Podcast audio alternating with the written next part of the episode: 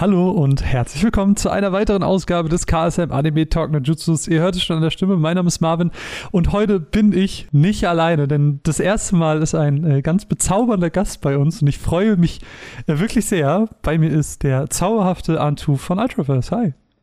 Hi, hallo. Ja, äh, der, der, der Grund ist für mich super naheliegend gewesen, weil wir wollen heute ein bisschen über Fullmetal Alchemist Brotherhood sprechen. Ähm, da bringen wir jetzt die neue Complete Edition raus.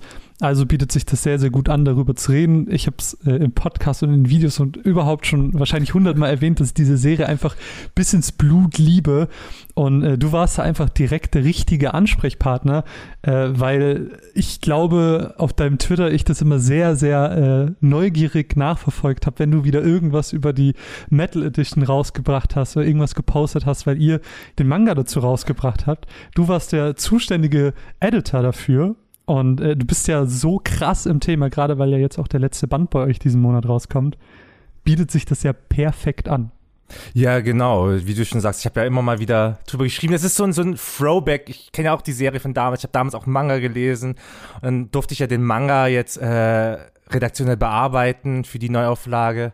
Und das war jedes Mal so ein, so ein Wall der Gefühle, wenn man in so einem Band sitzt, man erinnert sich, ja, vor ein, zwei Jahren habe ich den letzten Rewatch gemacht, ich erinnere mich noch diese Szene und die nimmt einen immer noch mit und irgendwo muss man es ja rauslassen. Das war einfach, Twitter war mein Outlet mit, ich muss irgendwas schreiben, aber ich darf nicht spoilern, denn ich weiß, es gibt immer noch Leute, die es noch nicht gesehen oder ja. gelesen haben. Was, was eine Schandtat ist, muss man dazu sagen. Ja, das ist ein, ja, eine Schandtat, aber ich weiß, dass sie kaufen es ja noch. Ja. Sie werden ja. es ja noch lesen. Und dann war so, gut, wie viel kann ich schreiben? Was, wie weit haben wir denn schon veröffentlicht? Wie weit darf ich denn schreiben? Das ist, dann, das ist auch immer richtig schlimm. Ja. Unsere Neu Metal Edition ist ja eine 3 in 1 Edition. Mhm. Das heißt, ich musste immer erstmal wieder zurückblättern. Bis zu welchem Band haben wir denn schon rausgebracht? Bis wohin darf ich denn nochmal was erwähnen? Weil das einfach so gefühlt, also wir haben die ja wirklich im Zwei-Monatstakt mhm. raus. Das heißt, innerhalb von, von zwei, drei Monaten sind das sechs Bände an mhm. Material, wo du sagst, okay, was kam als letztes überhaupt vor? äh, ist das nur in meinem Kopf so oder weiß das jeder offiziell schon? Mm. Es war echt immer so ein, okay, ich muss aber es irgendwann rauslassen.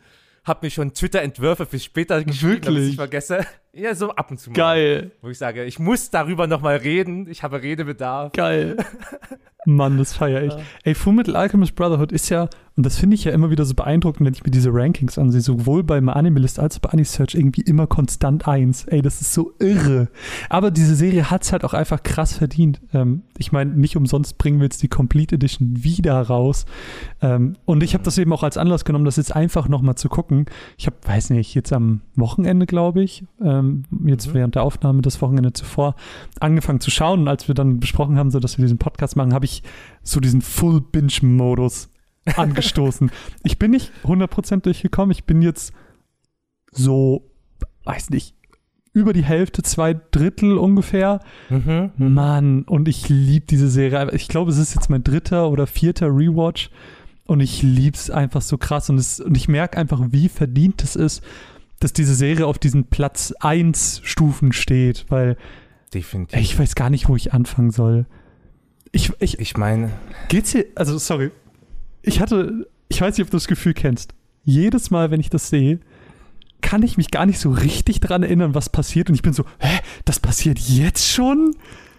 Oh, das finde ich so krass. Das, das, äh, weniger ist jetzt, sag ich mal, ich, ich lass mir Zeit zwischen den Words. Also ich habe ich hab das alte Full Metal zweimal gesehen mhm. und Brotherhood dreimal. Wo wir gemerkt, das dritte Mal auch im Zuge für die Bearbeitung des Manga, mhm. ähm, weil ich mir dachte, okay, der Anime ist, ist, in Deutschland auf jeden Fall bekannter als der Manga gewesen, mhm. als die alte Ausgabe. Ähm, will ich mich vom Tonus dem Anime etwas annähern? Von eurer Edition, dann hab mir dann nochmal die ganzen Blu-ray rausgekramt äh, und dann nochmal durchgeguckt, immer mal parallel mit welche Folgen wie wo was ist. Und das war dann wirklich so ein Ding mit, auch beim Manga lesen und beim, beim Anime schauen mit, äh, man erinnert sich einfach nicht mehr an alle Details. Voll. So, ich, ich, auch wenn ich wusste, irgendwo hier in der Nähe passiert Folgendes, aber mhm. dann kommt dann dieser eine Satz, der der Charakter sagt, weiß ich, wenn Roy dann kommt und dann seine Rache da ausübt oder weiß ich nicht. Und das, das zieht einfach jedes Mal wieder. Voll. Man guckt es, liest es zum x-ten Mal und trotzdem sagst du, ach, ich habe ein bisschen Pipi in den Augen, es regnet oder was weiß ich. Voll. Ähm, ich, das ist immer. Wir, wir springen gerade schon so mega krass ja, rein. Vielleicht gibt es Leute, die auf diesem Planeten noch nie Full Metal Alchemist Brotherhood gesehen haben. Was, wie gesagt, natürlich eine Schandtat ist und was jeder nachholen sollte. Ähm, ich habe es in unserem letzten Magazin, in diesem Newsformat, habe ich versucht, in zwei, drei Sätzen Full Metal Alchemist Brotherhood zu beschreiben. Mir ist aufgefallen, dass ich es extrem schwierig finde. Deswegen will ich jetzt dir diese extrem schwierige Aufgabe mal überreichen. Wie wirst du ganz non-spoilerhaft und super kurz Full Metal Alchemist Brotherhood beschreiben? Boah, das ist Schweine schwer. Das hättest du mich vorher fragen müssen, damit ich mir Gedanken Ja, aber das ist ja, das ist ja das, das ist, das ist die Aufgabe, die Challenge. Ähm, Full Metal Alchemist. Ähm, es ist eine, ich finde, eine epische Schonengeschichte. Episch, weil viele, ich sollte, ich sollte mich kurz fassen.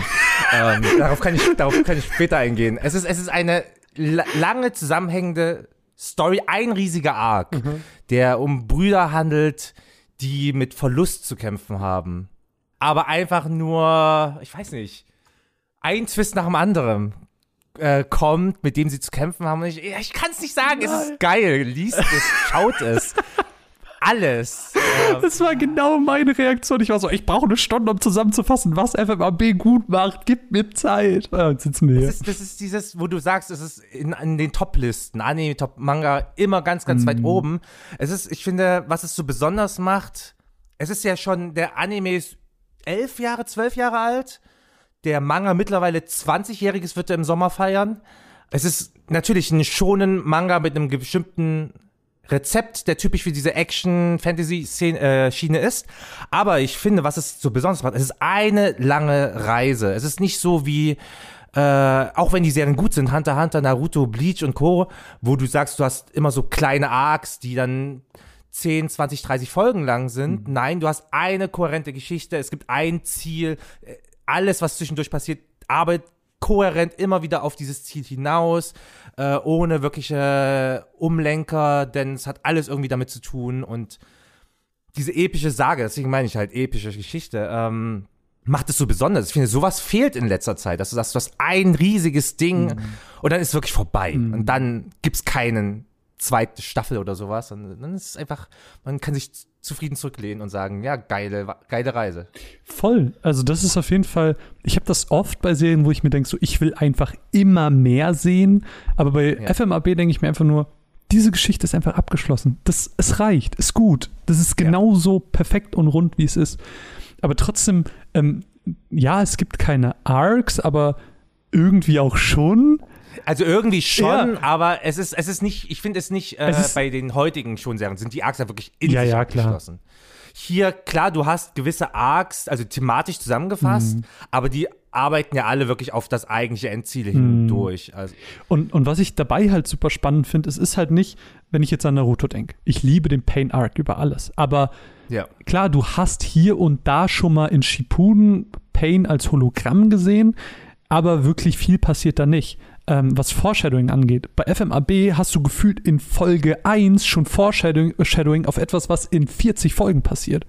Und das finde ich ja. so geil. Diese Welt und diese Geschichte ist so extrem durchdacht. Ja, das habe ich, ja. glaube ich, oder das habe ich seitdem nie wieder irgendwo gesehen, dass es so krass ist. Die, die Welt, die Charaktere sind echt sehr gut aufgebaut. Also das fand ich auch schön. Ich hatte auch immer, das fand ich witzig. Ich, ich habe ja Excel-Dateien damit dazu gebastelt, mit, mit, mit natürlich ein Glossar zu allen Charakteren, Charakterbeschreibungen, damit ich weiß, wer wie was irgendwie, die ganzen Konstellationen. Mm. Musst du, kennst du dieses Meme, wo der Typ vor diesem Whiteboard ja, ja. steht mit diesen ganzen, sowas habe ich mir gebastelt, mit, mit einer Weltkarte, mit, okay, jetzt gerade sind die hier und äh, wandern gerade da, die, die andere, das andere Team, die splitten sich ja auf in der Geschichte. Und die anderen sind gerade in dieser Stadt und das hat so und so damit zu tun. Und es ist nicht verwirrend, es funktioniert einfach, weil die, die Welt an sich, also sowohl geografisch, aber auch als äh, geschichtlich gesehen, es hat eine eigene, es hat eine Hinter, eine Background-Story, eine eigene äh, Historie in der Serie, die ich mir dann auch dann als Zeitstrahl zusammengebastelt hatte, ähm, die das alles so lebhaft macht und du sagst, ja, das glaube ich so, das ist, funktioniert einfach. Mhm. Das fand ich einfach super. Ich habe auch überlegt, wie ich an diesen Podcast rangehen soll, ob ich mir immer so Momente aufschreiben soll. Und gefühlt vergeht aber irgendwie keine Folge, ohne dass ich mir denke, boah, dieser Moment, der ist richtig geil, der ist richtig nice.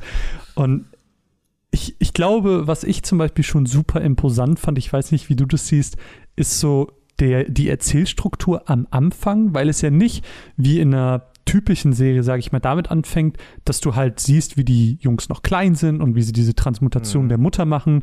Ähm, Mini-Spoiler an der Stelle, wir werden so ein bisschen, vermutlich mal ein bisschen spoilern, wir werden jetzt nicht alles auf alles eingehen, aber so, dass ihr immer noch sehr viel Spaß mit der Serie haben könnt.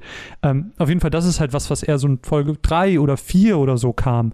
Mhm. Ähm, sondern das startet eher damit, dass sie halt mitten im Geschehen sind. Sie werfen dich quasi irgendwie rein und du lernst so mit der Zeit alles Step by Step irgendwie kennen. Und das fand ich schon immer so richtig geil. Weil das war nämlich auch einer der Gründe, warum ich immer so dachte, als ich angefangen habe, hä?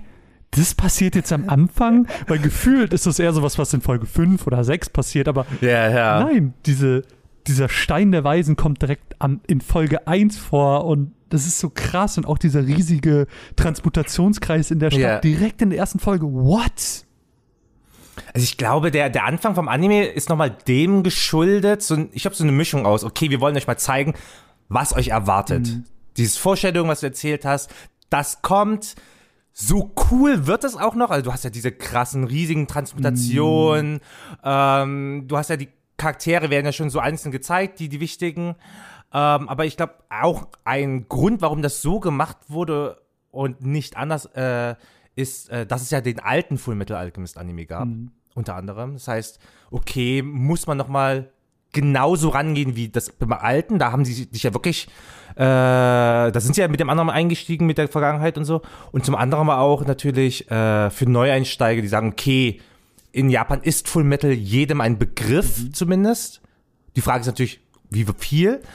Und dann kann man einfach mal mit was Coolem anfangen, was, das ist ein Eyecatcher. Mhm. Also das ist so, das ist, glaube ich, so für mich, wieso die, also die Erklärung, wieso die so angefangen haben. Ich, ich habe den großen Eyecatcher, einen Aufhänger mit, äh, wir werfen euch rein und dann ziehen wir euch an Bord. Mhm. Also erstmal ins Wasser und dann langsam äh, so die, die Rettungsleine geben mit was wie, wie zusammenhängt. Wie ist es denn im Manga? Startet es da auch mit den Kindern? Oder ist es ähm, Im Manga ist es, es fängt in äh, Liora an. Mhm. Also mit diesem, mit der, mit der Story vom Pastor mhm. Colonello. Ähm, wobei die allererste Seite, die allererste Seite, das ist eigentlich recht fies, ist die Szene in der Vergangenheit, wo äh, Ed gerade sein Bein verloren hat. Uh.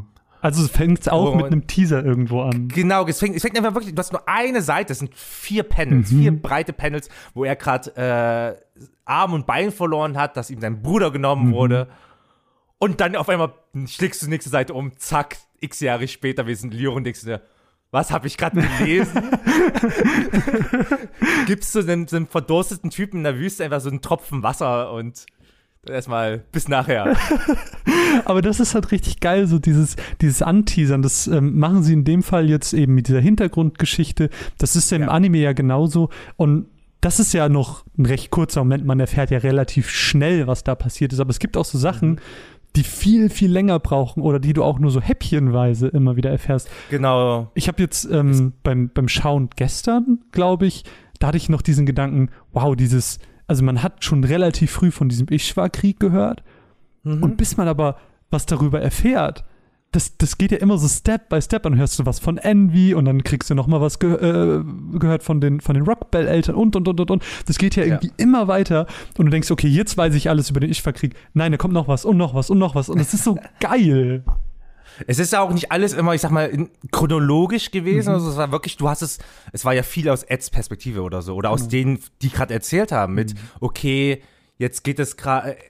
Äh, wie weit kann ich vorgreifen? Jetzt erzählt halt gerade Envy von dem, was er erlebt hat. Dann mhm. kommt halt wirklich, also es war wirklich nicht einfach so, jetzt müssen wir drüber reden, weil sonst die Leser oder Zuschauer verloren sind, sondern nein, Es passt, es ist einfach so gut eingewoben geworden mit, ach ja, wisst ihr noch, was ich für Mist vor 20 Jahren gemacht habe oder so. Und dann hat er halt seinen Part erzählt. Dann hast du ein Puzzleteil, was dann wartet, was mit anderen Sachen verknüpft wird. Dann langsam hast du dann diese Konstellation. Deswegen meinte ich ja, ich habe mir diese Zeitstrahle so gebastelt, weil ich wusste, wie dann die Puzzleteile äh, zusammenhängen. Und ja, es ist Alleine bei dem, Mega. alleine bei dem Ishva-Krieg brauchst du ja eine eigene Excel-Datei, nur um zu verstehen, wer wann wo war, mit wem und es ist ja, irre. Das habe ich aber, das habe ich mir teilweise auch nur für mich gemacht, weil mich das einfach interessiert ja. hat, weil es war, war eine wilde Zeit, würde ich sagen.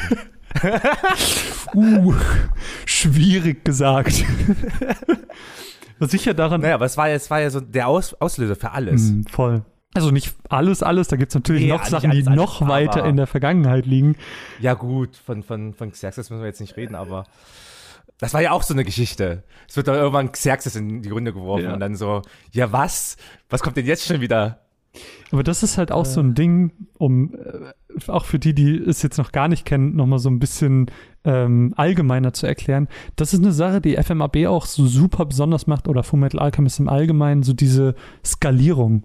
Also du fängst halt an äh, in, in deinen einzelnen Städten, wo du deine einzelnen Abenteuer hast, aber das skaliert sich halt komplett nach oben. Auf einmal gibt es ja eben noch Ishwa, du hast auf einmal noch ein benachbartes Land und dann hast du die Karte noch größer gezogen und du siehst noch viele weitere ähm, anschließende Länder, die teilweise Bedrohungen darstellen oder irgendwie in die Handlung verknüpft werden.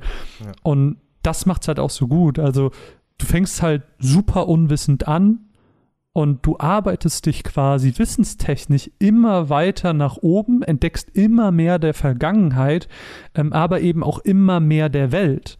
Und ähm, ja.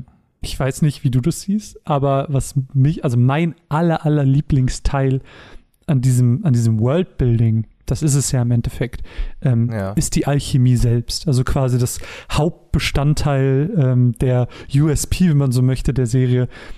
Alchemie als so eine Art Magie kann man es, glaube ich, betiteln, mhm. ähm, in der das Prinzip des äquivalenten Tauschs herrscht. Das heißt, ich gebe drei Bretter rein und durch einen magischen Kreis kann ich mir einen Tisch zaubern. So nach dem Motto. Aber es muss halt immer ein äquivalenter Tausch sein. Das heißt, ich kann nur mit den Dingen, die ich reingebe, etwas machen, was auch aus diesen Dingen besteht. Genau, genau. Es ist dieselbe Masse, die, derselbe Wert und so weiter. Es geht ja wirklich darum, dass es fair bleibt. Es ist ja, es ist ja eigentlich wissenschaftlich begründet die, die Alchemisten müssen ja ein Grundverständnis von, von Materie, Chemie, Physik haben. Mhm. Ähm, es ist moderne, es ist ja wie ähm, The Irregular Magic High School im mhm. Prinzip. Mhm. So ein bisschen.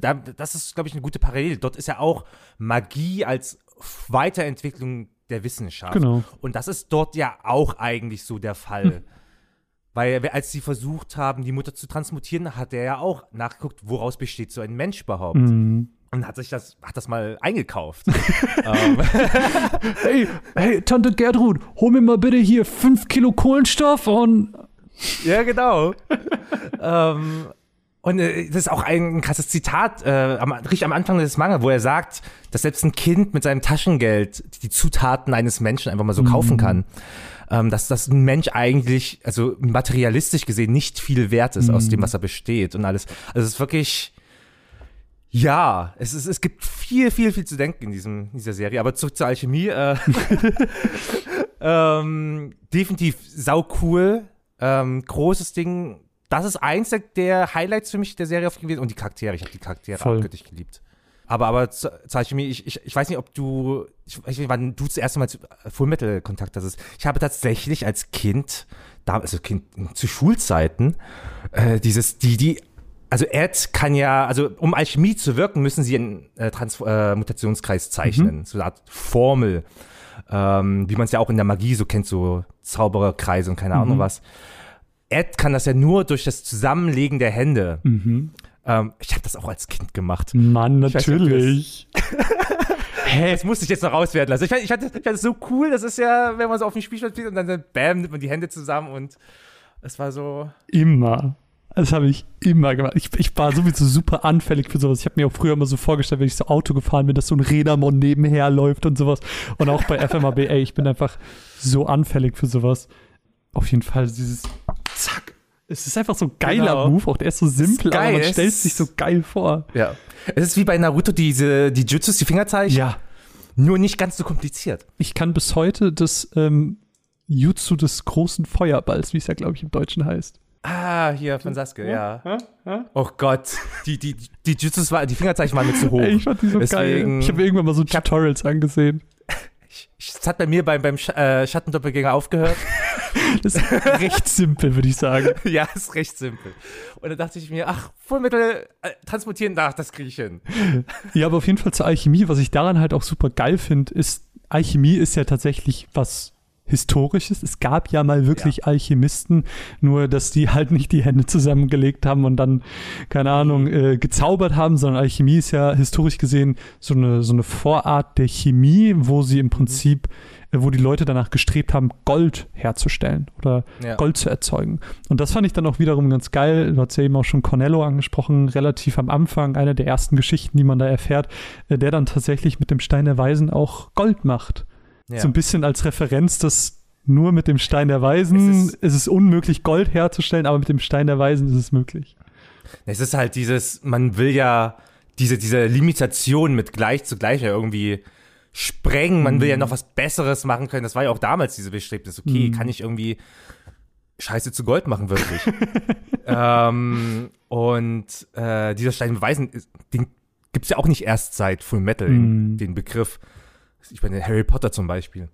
Ähm, das ist ja, das ist ja dieses, wie, wie kannst du was Übermenschliches produzieren, was, was, dieses, dieser Traum einfach von mehr. Also ich meine, Full Metal hat da so viele Referenzen in, in, in die Realität. Ich meine, selbst das Symbol, was ja Ed auf dem äh, Cape trägt, mhm. das, äh, ich glaube, das Symbol von Flanell heißt das, glaube ich, ist auch eher ein Alchemist gewesen. Und es sind diese ganzen Verbindungen. Nicholas Flanell. Ja, ich glaube, der ist Flanell. Also es gibt auf jeden Fall einen Nicholas Flanell. Da kann ich mich dran erinnern. Ich glaube, den gab es sogar auch in Harry Potter. Siehst du, da, da schließt sich der, glaube ich, Kreis, sogar den ja? Stein der Weisen hergestellt hat.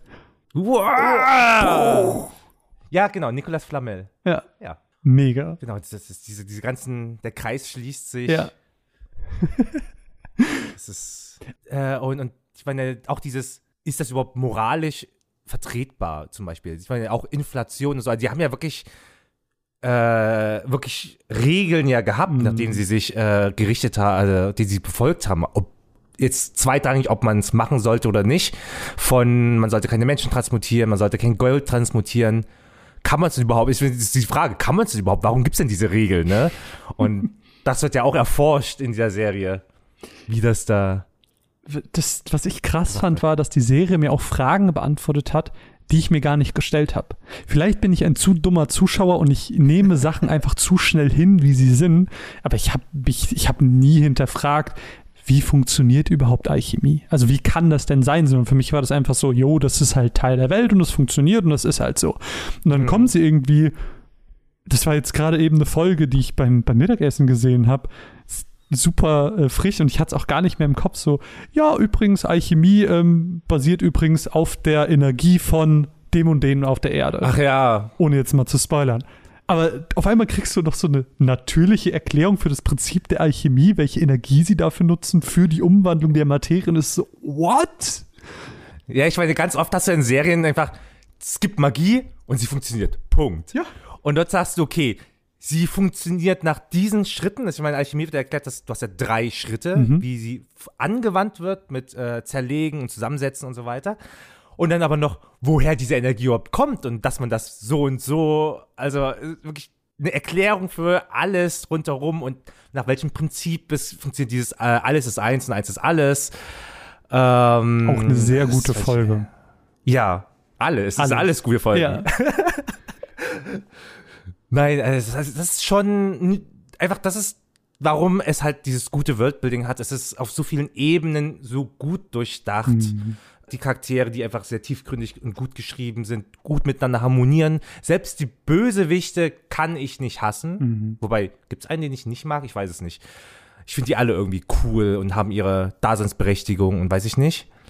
Du hast natürlich dieses, dieses, ich sag, ich nenne es mal magische Prinzip, was überall Magie, Fähigkeiten oder irgendwas hat, hier die Alchemie, die super durchdacht ist, die die Welt an sich als, als, als geografisches und historisches Gefüge, was funktioniert, ist auf so vielen Ebenen gut verflochten. Mhm. Ich glaube, wir wiederholen uns. Ich. Also im Endeffekt wird dieser Podcast eh nur darauf hinauslaufen, Antu, dass wir ständig sagen werden, guckt FMAB oder lest den Manga, es ist mega gut, es ist das Beste, was es gibt. Das ist, das ist die Kernessenz, aber wir, wir ähm, breiten das ein bisschen aus. Ich, ich, würd, ich würde ja das Oder in ein Und verwandeln wollen. Ich ja. muss ja doch sagen, ähm, es, es, es gibt ein paar kleine, aber feine Unterschiede zwischen den, den Medien. Mhm die, äh, es ist nicht, nichts Weltbewegendes, aber du hast dann doch so ein paar Nuancen im Anime, die leicht anders sind, weil der einen Tick später kam und mhm. ein paar Sachen umgeschrieben hat, die dann natürlich dann flüssiger sind. Dann hast du natürlich im Manga, die dann für den Anime gekürzt wurden, ein paar Dialoge oder Sätze, die natürlich dann im Anime fehlen, die aber meiner Meinung nach trotzdem so dieses gewisse, diese Würze haben. Mhm. Du sagst, ach, das wäre cool gewesen, auch im Anime zu hören. Mhm. Ähm, du hast Hast, ja, du, hast du ein Beispiel dafür, für so einen Satz? Ach Gott, Beispiel. Na, wenn du sowas anbringst, dann musst du mit der Gegenfrage rechnen. ja, äh, warte, lass mich mal kurz überlegen. Ah, ich bin, ich vergesse ja immer so schnell. Ja. Deswegen, deswegen sind Rewatches bei mir super. Ja, ich auch, weil ich, ich krieg so oft so, wie kannst du denn sowas nochmal gucken? Du kennst es doch schon. Ja, aber ich hab's doch vergessen. Ja, ja. ja. Also zum Beispiel, was, fand ich jetzt zum Beispiel im alten Fullmetal besser gelöst oder das haben die wahrscheinlich im, im Full Brotherhood gekürzt, weil es schon mal vorkam, die Geschichte rund um Nina. Hm, okay. Ich werde, es ist ein kleines Mädchen, was die Brüder treffen, als sie forschen wollen, wie man, also sie erforschen menschliche Transplantation, um ihre Bio Körper zurückzubekommen. Genau. Und äh, treffen auf äh, Shotaka, der sich mit Biomutation, äh, Transplantation auskennt. Und da gibt es einen recht krassen Story-Arc, sagen wir es mal so. Mehr will ich dazu nicht sagen, muss man selber lesen und sehen. ähm, das sollte man nicht. Ich glaube, wurde jeder schon gespoilert. Gibt es die Memes ohne Ende. Oh. Jedenfalls äh, fand ich das in Brotherhood einen Tick zu kurz auf jeden Fall. Mhm. Ähm, das kam, da kam diese Interaktion zwischen den Brüdern und der Nina, kam mir da in der, im Manga ausgebauter vor. Aber fand ich, also ich finde, auch wenn oftmals Momente zwischen Charakteren kurz sind, und das finde ich auch irgendwie so beeindruckend, ich weiß auch gar nicht, wie diese Serie mhm. das macht, auch wenn die Momente oft sehr kurz sind, habe ich voll schnell eine Verbundenheit zu den Charakteren. Und das hat halt bei Nina bei mir genauso gut funktioniert wie, keine Ahnung. Ich weiß nicht, mir fällt gerade keine spontan ein. Hier in, äh, ah, wie heißt sie denn? Die äh, Schwester von. Ich komme nicht auf den Namen. Schwester von? Hier mit, dem, mit den Metallfiguren. Ah, Metallfiguren, Moment. Hä? Die Schwester, wer hat denn alles Von dem Schwester großen Muskelprotz. Ah, in dem Ach, du meinst, du meinst Armstrong. Armstrong. Du meinst oh. Olivier. Du meinst Olivier. Ja, ich bin nicht auf den Namen gekommen. Armstrong, ja. genau. Auch dieser Moment mit ihr, der ist ja relativ kurz, aber trotzdem hast du so schnell einen positiven Eindruck von ihr, obwohl sie erstmal beängstigend quasi auf die aber Brüder meine, wirkt. Sie, sie, hat ja, sie hat aber schon relativ viel Screentime, wo Sie hat den eigenen Arc. Ja, ja, aber ist der so lang? Ich meine, sie kommt relativ von, ich meine, wenn die dann, kann, dürfen wir so viel vorfassen, wenn sie ja in Brix sind. Ich meine, sie ist ja die Kommandantin dieser Festungsanlage. Genau, aber ich. Kommt ja nach Central Aber das sind ja nur so vier Folgen oder so und dann gehen die ja schon ja. wieder. Das heißt auch da, also das meine ich, das ist immer so relativ kondensiert, aber die sind halt so stark gemacht, dass, dass das sie wahrscheinlich Fall. auch einfach länger vorkommt, als tatsächlich ist. Das auf jeden Fall. Also ich meine, Olivier, also Olivier Armstrong, sie ist ja die große Schwester von, von Louis. Mhm. Ähm, und sie ist auch meine Lieblingsweibliche Figur in Fullmetal, mhm. muss ich mhm. sagen. Ich, ist so eine Powerfrau, Voll. die aber sagt, die, die, die kommt rein, die steht wie eine Eins, dieses strenge Gesicht und einfach mit, okay, jetzt ist Ruhe, ich bin hier in diesem Raum und alles tanzt nach meiner Pfeife. Und das ist einfach diese, diese, dieser impulsante Moment. Voll. so. Und vor allem ist es jetzt nicht so, dass sie als, ich weiß nicht, so schlecht dargestellt wird, sondern nee, direkt nicht. als so eine, der eben Loyalität super wichtig ist und ja. die einfach das Vertrauen ihrer ganzen Untergebenen genießt. Und das ist so krass einfach dargestellt, von der Haltung über ihr Verhalten. Oh, ich lieb's. Ja.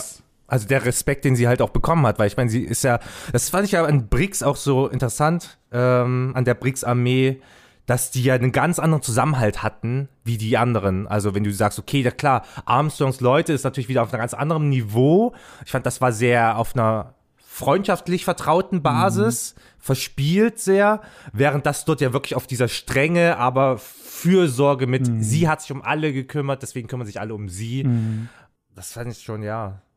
Ich, empfind, ich empfinde sie auch so ein bisschen als Counterpart zu Roy, weil sie ja. irgendwie dasselbe Ziel auch an, anstreben und ja. das fand ich, äh, weiß nicht, das hat immer eine coole Dynamik gehabt, auch weil sie dann so meinte, naja, wenn Roy halt stirbt, dann habe ich halt einen Konkurrenten weniger. Ja. Geil. Die waren, ich meine, es waren ja zwei Gegensätze. Roy war ja wirklich der, der immer so ein bisschen flirty und nimmt es nicht ganz so ernst. Äh, und sie war ja wirklich immer, wann verzieht sich denn schon mal die Mine? Es war ja.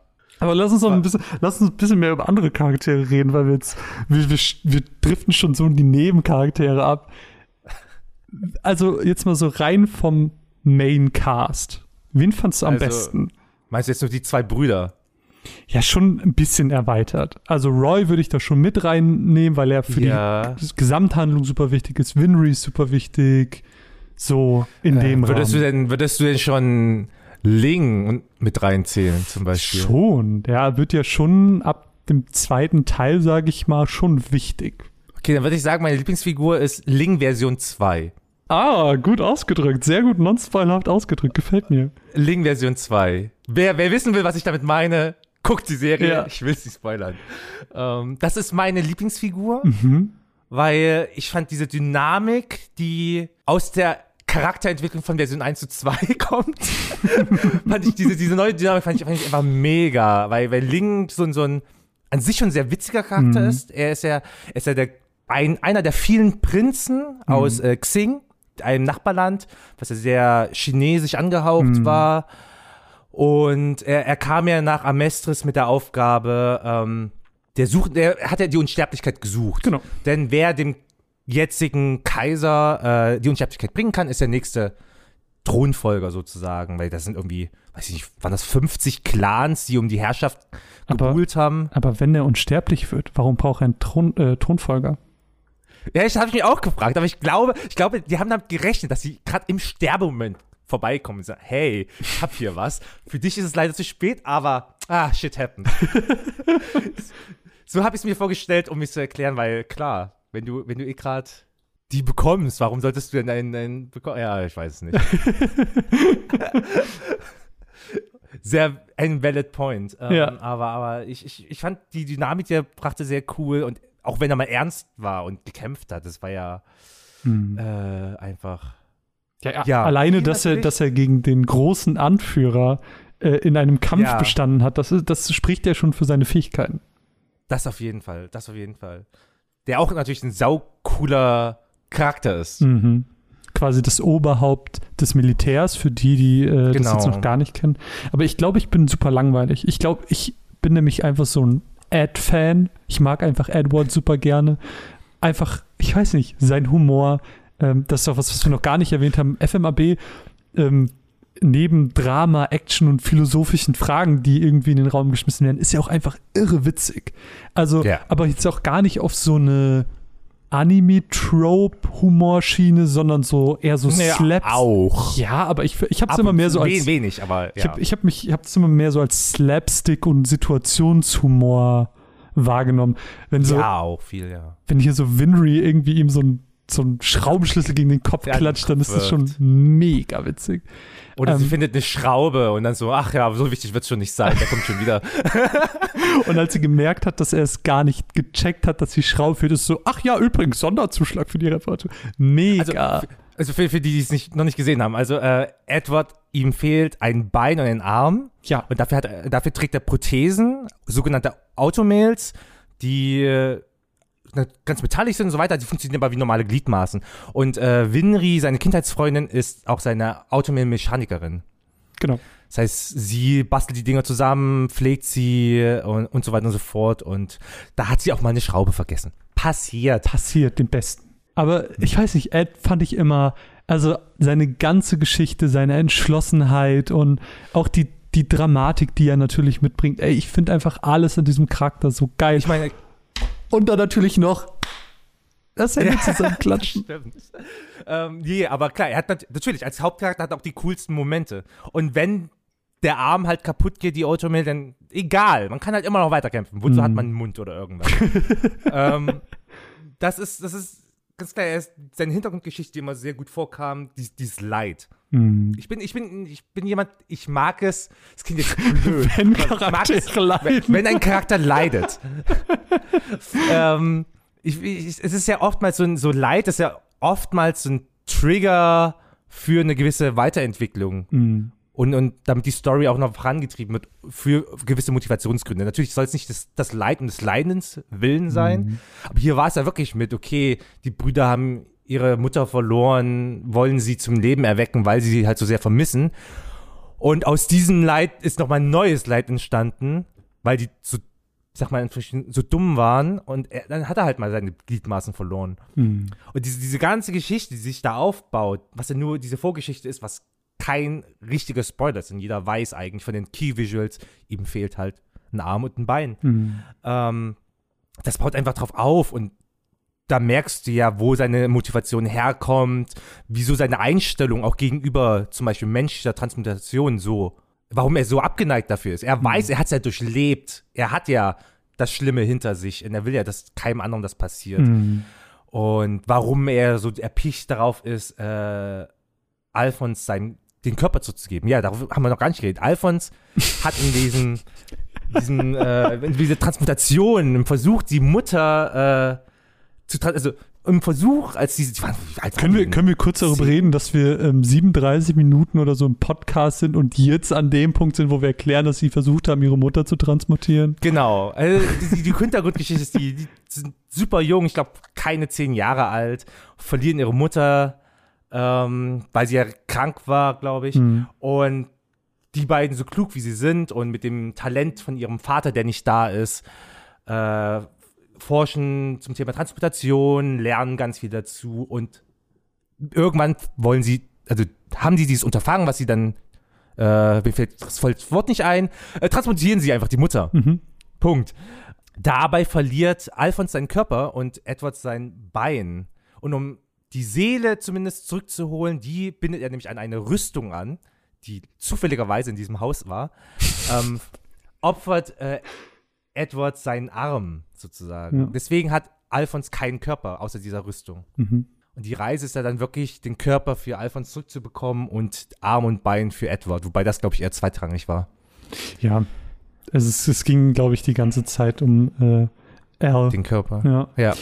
Ähm, aber ich glaube, was du eben meintest, das lässt sich auf fast alle Charaktere übertragen und ich finde, das macht auch wieder FMB so super gut. Also diese, diese Dramatik, die eigentlich in jedem Charakter steckt, sei es jetzt durch den Krieg in Ishwa oder eben irgendwelche persönlichen Sachen, die passiert sind, ähm, alle haben dadurch eine Charakterentwicklung und ähm, ja. durchleben die auch nicht nur bevor die Serie gestartet ist, sondern auch während die Serie läuft und dadurch kriegen selbst Nebencharaktere, die in anderen Serien vielleicht ziemlich eindimensional gewesen mhm. wären, eine so krasse Tiefe.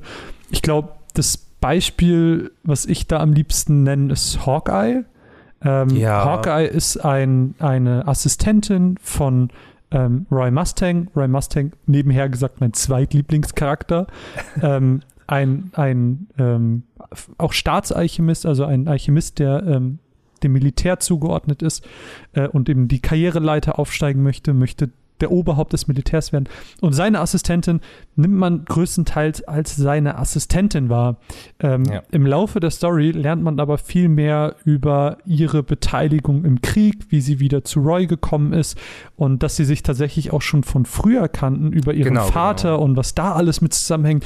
Und auf einmal ist dieser Charakter, den man immer nur so als Charakter wahrgenommen hat, sehr tiefgängiger Teil der aber, Geschichte. Aber sie wird ja nicht nur durch diese, Hin also diese Flashbacks tiefgründiger. Sie nee, hat nee, ja auch klar. innerhalb der Serie durchläuft sie ja gewisse Phasen, wo du merkst, äh, sie, ich finde, sie, am Anfang ist sie sehr äh, stoisch. Sie ist sehr, sehr, sehr konform, sehr gerade, mhm.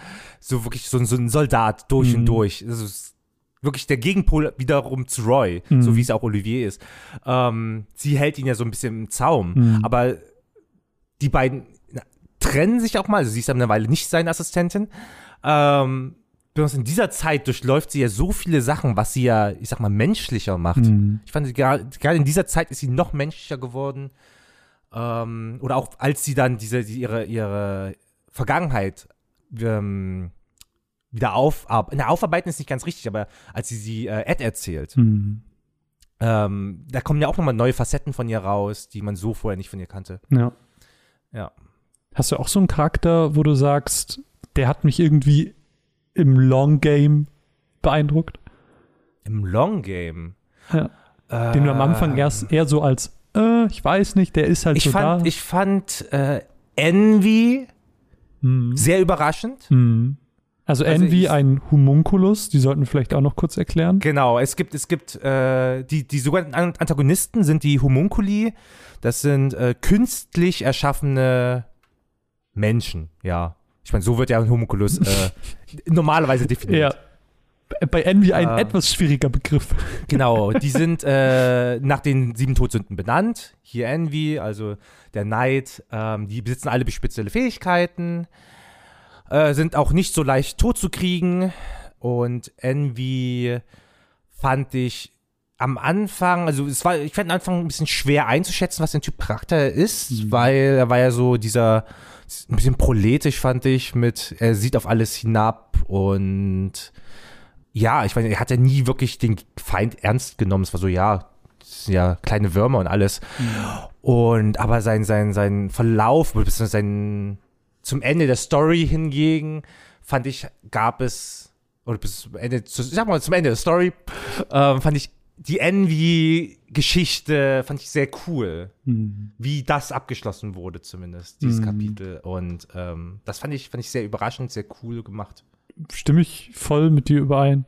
Ich habe auch Gluttony, ist ja auch einer der Homunculi, den habe ich auch immer als so, ich habe den immer als so doof abgestempelt ja. in meinem Kopf, aber jedes Mal, wenn ich sehe, denke ich mir, eigentlich ist er schon ganz cool, weil er so dann doch so witzig ist, weil er so dümmlich auch tatsächlich präsentiert ja. wird. Und das erzeugt wieder voll viele von diesen sehr witzigen Momenten. Also es ist jedes Mal, wenn ich das wiedersehe, denke ich mir, ach, eigentlich ist Gluttony richtig cool. Ich, ich, ich fand ja schon irgendwie, es war cool, cool, weiß ich nicht, aber es geht schon ein bisschen in diese Richtung süß. Ja, ja, ja, ja. Weil er, er, er hatte diese doofe Loyalität. Er ja. war ja sehr, sehr, es ist wie so, so, so, so ein Welpe, der war ja so auf Last geprägt, was ja. auch im Moment gesagt hat. Jedes Mal, oh, Last und Last. Und sie hat, er hat ja richtig auf sie gehört. Ja, ja, klar. Und das, das war schon ein bisschen süß. Ja, voll. Vor allem gab es doch auch dann später diesen Moment, ähm, wo er mit Al alleine ist und Al ist so, bring mich zu deinem Vater. Und er ist so, okay, und steckt sich so den Finger in den Mund. Ey, ja, ja aber er war halt so dieses, dieses Kind. Ja. Und, und er, er, er, kam ja auch nicht ohne Befehl. Also er hatte ein bisschen Problem mit dem selbstständigen Denken, muss man halt sagen. Deswegen auch diese Szene mit, ja, bring mich zu seinem Vater, denn das ist auch in seinem Interesse. Also du hättest ihm wahrscheinlich alles verkaufen ja. können, das du argumentierst. Es ist so richtig gut. geil. Was sind denn, oder kannst du möglichst non-spoilerhaft deine liebsten Momente beschreiben aus der Serie? Ach Gott, meine liebsten Momente. Ich kann einfach mal anfangen, dann hast du noch einen ja, Moment mach, zum mach, Überlegen. Mach. Nee, ich, ich, hätte, ich hätte auch schon was. also ich habe, ich hab, glaube ich, drei Favorite Moments.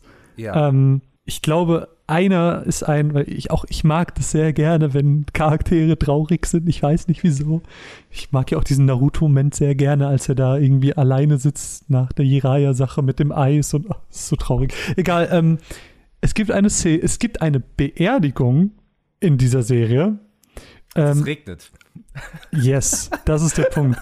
Und nach dieser Beerdigung steht eben Roy auf diesem Hügel äh, mit Hawkeye, guckt in den Himmel und sagt, ich glaube, es fängt an zu regnen. Sie sagt, es regnet doch gar nicht. Man sieht dann, wie er weint und, so, und dann sagt sie so, oh, sie haben recht. Oh. Ah, das ist eine echt gute oh. Szene. Ja, das ist, das ist. Nicht jedes Mal. Ja, das ist so eine, so eine Field-Szene. Da habe ich, glaube ich, auch bestimmt auf Twitter GIFs gepostet ohne Ende mit, oh mein Gott, ich glaube, es regnet. Ähm, ja, definitiv massiv. Also ich finde, Roy hat viele solche geilen ja, Momente. Voll. Ähm, wenn man schon mal ich fand es sehr geil, äh, der Moment, wo er, er wird an einer Stelle krass verwundet. Mhm. Um, ähm, und legt dann richtig los. Also es ist so, so eine, ich glaube, der erste große Roy-Fight. Ich, glaub, ich glaube, wir können schon sagen, dass es der Kampf gegen Last ist. Okay, ja. Der, der Kampf gegen der, ich fand den, er war, er war nicht lang oder irgendwas, aber ich Nein. fand, er war so cool einfach. Dieser Moment, wo er da steht und sich das, man so diesen Transmutationskreis sieht, sag ich Darf man mal. das spoilern? Ich meine, es ist relativ am Anfang. Ja, komm, wir spoilern das Scheiß drauf. Er hat sich das also, halt. Nee, mach du bitte. Genau, genau. Er hat, er, ähm, Last hat die Fähigkeit, also sie wird auch ultimativer Speer genannt. Sie kann ihre Finger wie ein Speer ausfahren und jemanden verwunden. Und äh, Roy wurde auch äh, getroffen durch den Bauch und so. Und wie cool der halt ist, er brennt sich seine alten Wunde aus. Weil er ist halt der Flame-Alchemist. Er schnipst er hat- und da kommt Feuer. Er schnipst und macht Feuer, ja? Wie geil. Und Big Brain, wie er ist. Ah, ich habe kein Medkit. Ich brenne mir die Wunde aus. Ich, das ist so geil. Wirklich geil. Wo er dann auch sagt, ja, ich hätte ein pa paar Mal fast das Bewusstsein verloren dabei. Aber egal, ich habe es geschafft.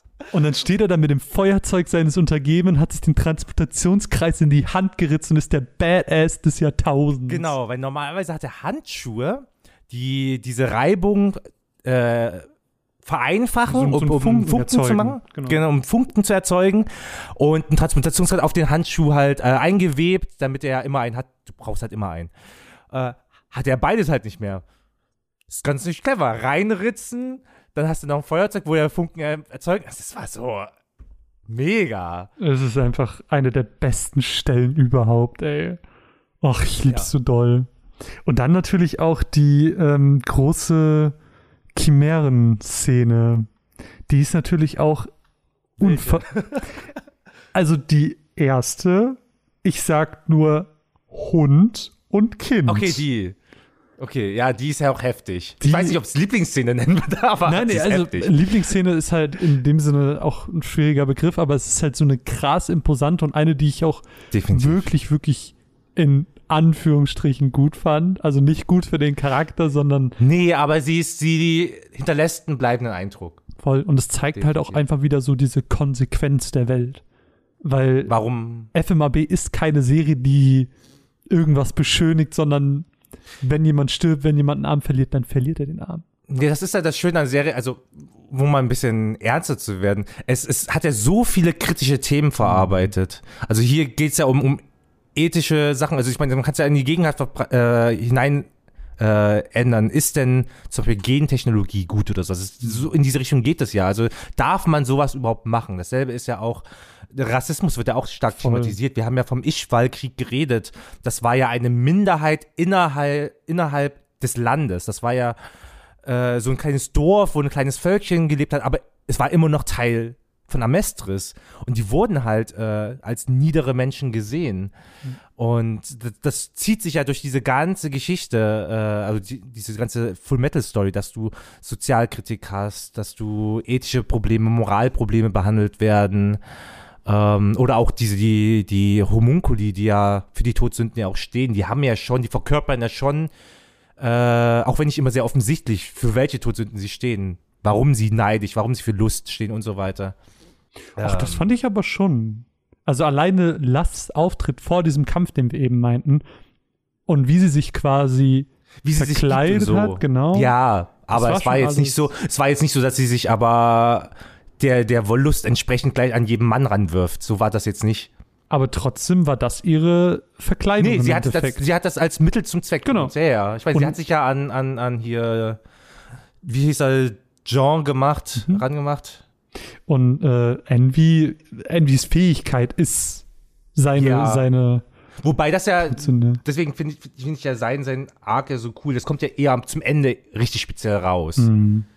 Warum er der Knight ist. Mhm. Das ist so am Anfang so, okay, er kann sich verwandeln, so, das sind so Hints, aber wirklich dieses, warum das so dargestellt wurde und nicht anders, Mhm. ähm, fand ich, wurde ja am, zum Ende ja richtig offensichtlich. Mhm. Ja, also so oder so einfach, einfach richtig gut. Hast du sonst noch einen Moment? Viele, viele King Bradley-Momente, theoretisch. Ja. Ich finde, King Bradley war so ein cooler, badass alter Knacker. Mhm. Ich glaube, besonders am Ende, wo er, das kann man mal so sagen, er kämpft irgendwann gegen Scar. Das ist auch so ein. Gar, haben wir auch noch gar nicht erwähnt. Scar ist. also, um, um zu diesem Ischwalischen Krieg zu, zurückzukommen, das Spiel spielt in der Vergangenheit, dort wurde, wurden die Ischwalen so gut wie ausgerottet. Mhm. Das Militär hat den Befehl erlassen, sie auszurotten, weil da gab es ein paar Komplikationen. Wieso, weshalb, warum, könnt ihr selber sehen und lesen. Ähm, jedenfalls ist er einer der wenigen Überlebenden und hat sich zum Ziel gemacht, Rache zu nehmen und alle Staatsalchemisten, also alle Alchemisten, die fürs Militär arbeiten, ähm, zu töten. Und ich finde, der ist einfach der Terminator hochzunehmen. ja, dieses, dieses Stoische aus Terminator 1 und 2, dann diese Sonnenbrille. Ähm, es gibt im Manga wirklich, es, es, ich glaube, es hat sich wirklich von Arnold Schwarzenegger inspirieren lassen. Es gibt äh, ein, ein, eine Skizze, wo steht I'll be back. Uh. Wirklich, er guckt so über die Schulter und so weiter, wie, wie der Terminator. Und ich hab, ja, es muss er sein. Ja. Ja, dann kommt es irgendwann zum Kampf zwischen Scar und, und dem, dem Anführer, also King Bradley. Das war sehr cooler Fight auf jeden Fall. Ich glaube, wir könnten wahrscheinlich noch Stunden darüber reden, wie gut FMAB ist und die ganzen einzelnen Momente ähm, besprechen. Also im Prinzip nachbesprechen, das Skript rausholen und jede Szene durchgehen. Ja, ey, Alter, wenn wir, ein, äh. wenn wir einen Spoiler-Talk machen würden, ne, ich, ich glaube, wir werden ihr morgen. Braucht, ihr braucht ein Spoiler-Format. Ich habe ja bei Hunter Hunter habe ich ja tatsächlich gespoilert. Aber ich okay. dachte, FMAB ähm, probieren wir jetzt mal nicht zu spoilern und versuchen einfach mal aufzuzeigen. Es ist schwer. Es ist vers schwer. Versuchen einfach mal aufzuzeigen mit ein paar Spoilern, ähm, warum es so mega gut ist. Und ich glaube, das haben wir eigentlich ganz gut geschafft, auch wenn wir vielleicht das ein oder andere Mal chaotisch waren. Ähm, jetzt zum Ende des Podcasts fände ich aber noch ein bisschen interessant, wo wir dich schon mal da haben. Wir haben es ja schon erwähnt. Ja. Du ähm, arbeitest bei Ultraverse. Ihr habt den Manga nochmal rausgebracht als Metal Edition. Genau. Ähm, wie gesagt, da kommt jetzt der der, der letzte, letzte, Band, Band raus. Neunte. Quasi fast zeitgleich mit unserer Complete Edition, also Perfect Match an der Stelle.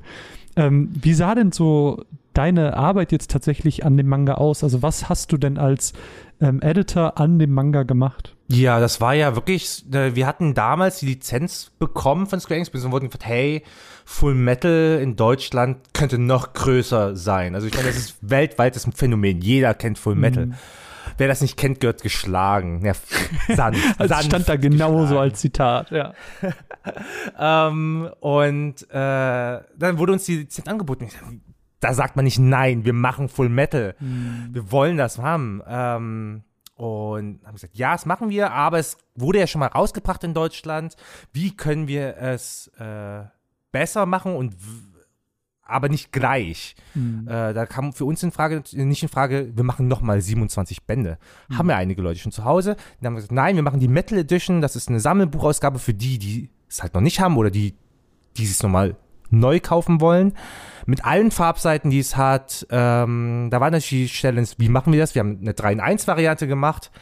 Und dann ging es erstmal an die Tat zusammen mit unserer Grafik. Wir brauchen neue Cover, ein ganz neues Design, ein Logo, was modern wirkt, aber auch so ein bisschen Throwback ins, ins alte Design war. Mhm. Also uns, uns haben wir so Elemente ein bisschen aus dem alten Design genommen, aber mit neuen Elementen dazugefügt und haben dann wirklich im Team so eine Full Metal Task Force gebildet und dann geguckt, okay, so soll das aussehen, haben das nach Japan geschickt und haben dann natürlich auch das Go bekommen, so wie es jetzt ist. Ähm, und dann fing wirklich die große Arbeit für mich los mit okay, ich habe alten Full-Metal-Texte mhm. und werde sie aber von Grund auf nochmal durcharbeiten mhm. und bearbeiten. Das heißt, ich habe wirklich mich dann mit dem Japanischen hingesetzt äh, und verglichen, neu übersetzt mit eurer KSM-Variante habe ich mich nochmal auseinandergesetzt, um zu gucken, okay, wie komme ich auf einen Ton, der so ist, äh, wie ich mir vorstelle und aber auch nah an eurem Tonus ist und habe mich da einfach dann Band für Band äh, durchgearbeitet. Das heißt wirklich, fing bei der Übersetzung an, die ich angepasst habe, dann das äh, grafische Bearbeitung bei der Grafik bei uns natürlich und weiß ich gar nicht. Also ein Redakteur eigentlich bei uns macht halt die Textbearbeitung. Wir bekommen eine Übersetzung normalerweise, mhm. kloppen sie im Anführungsstrichen in die Blasen rein, die Sprechblasen mit reinpasst und schön aussieht. Da kam für mich halt dieser, dieser inhaltliche Aspekt der normalerweise eher kleiner ist, hier nochmal in größerer Form äh, dazu. Einfach weil ich sagen muss, Full Metal, es muss perfekt werden. auch als Fan und ähm, genau, ich habe mir wirklich, wenn, wenn ich ein Full Metal Fan wäre, wie, wie würde ich es denn haben wollen? Und dann natürlich, wir haben ja auch noch Boxen gebracht mit dem ersten, mhm. vierten und äh, siebten Band. Jeweils eine Box für drei Bände, die ein zusammen Rückenbild haben, ein gemeinsames. Da ging auch dann die Frage, okay, was für Extras kann man reintun?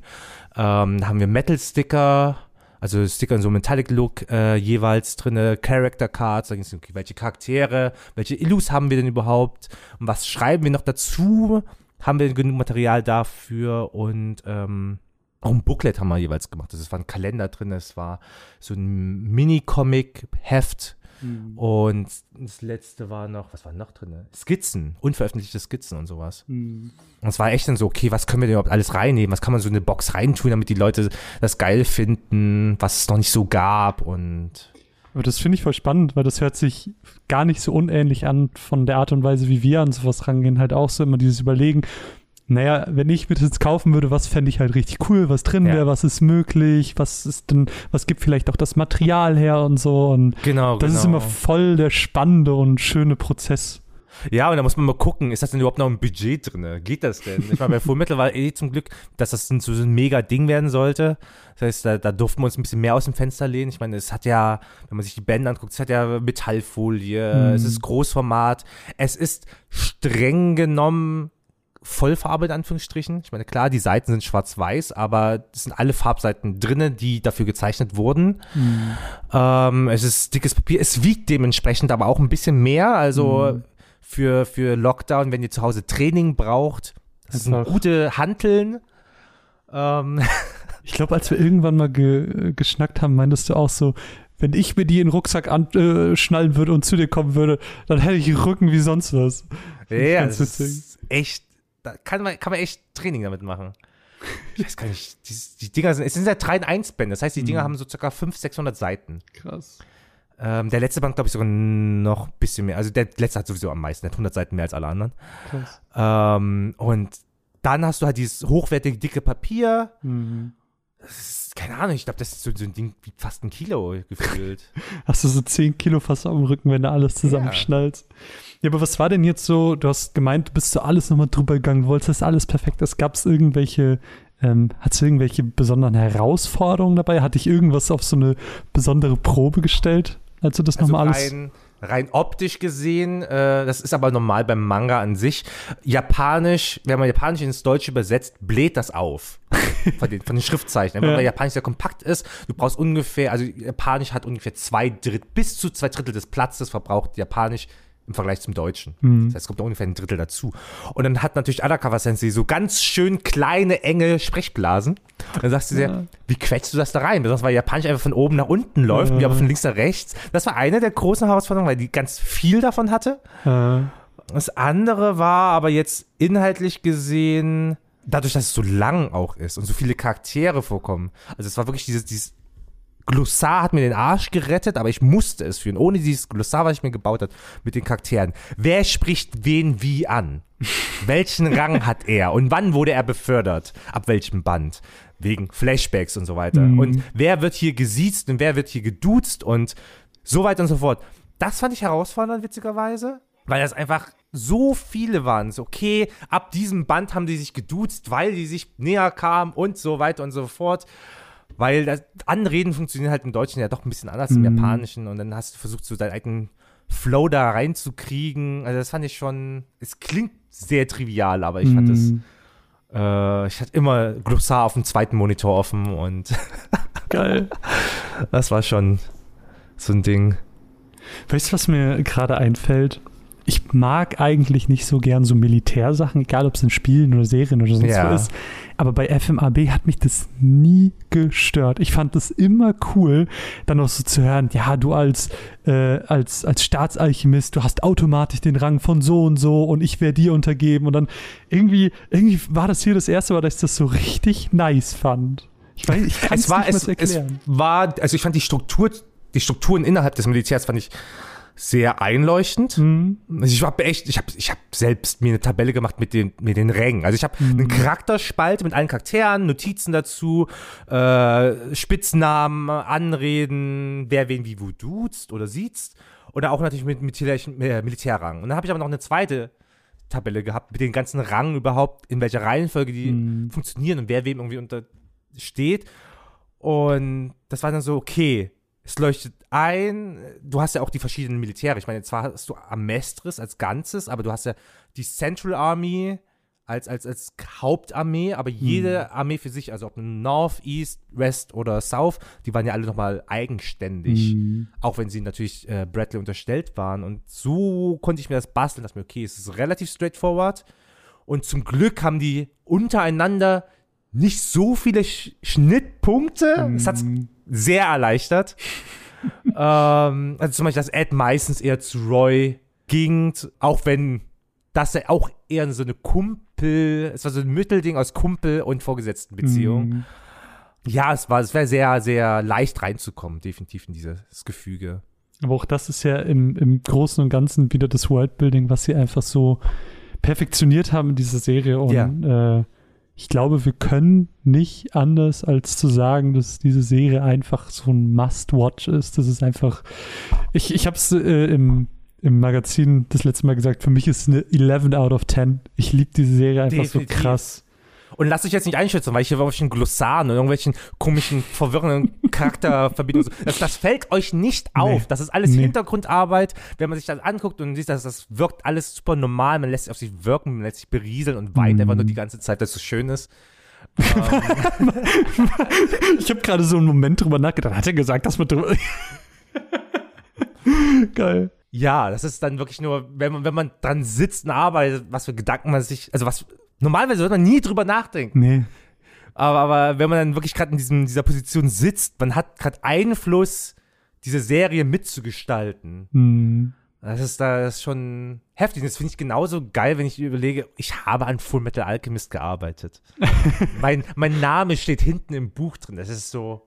Das ist schon ein kleiner boah, Ritterschlag. Ja, das ist schon. Das war, es war auch genauso damals gesagt wurde, hier, Antu, du machst dann das. Und ich so, also es hat, war früh klar, dass ich es auch mache bei uns mhm. bei Ultraverse, weil Johannes ähm, zum Beispiel, also mein Kollege, schon viel auf dem Tisch hatte und so weiter und äh, ich dann mehr übernehmen sollte und dachte ich mir so, geil, es ist, wir reden von fucking Full Metal Alchemist. Ach, Wenn ja. du später deinen Kindern sagst, was hast du eigentlich erreicht, Papa? Kannst du sagen, mein Name steht bei Full Metal Alchemist hinten. genau. genau also das. Mit so einem Tränen, Tränen im Auge packst du dann, und dann sag ich, aus und bist so hier. Pack die Regenschirme aus. Ja. Kinder, habt ihr die Regenschirme dabei? Es geht los. Oh, geil. Uh. Nein, ey, äh, also wenn ihr die Serie noch nicht gesehen habt, dann ähm, holt es gerne nach. Es hat so viele gute Zitate. Voll.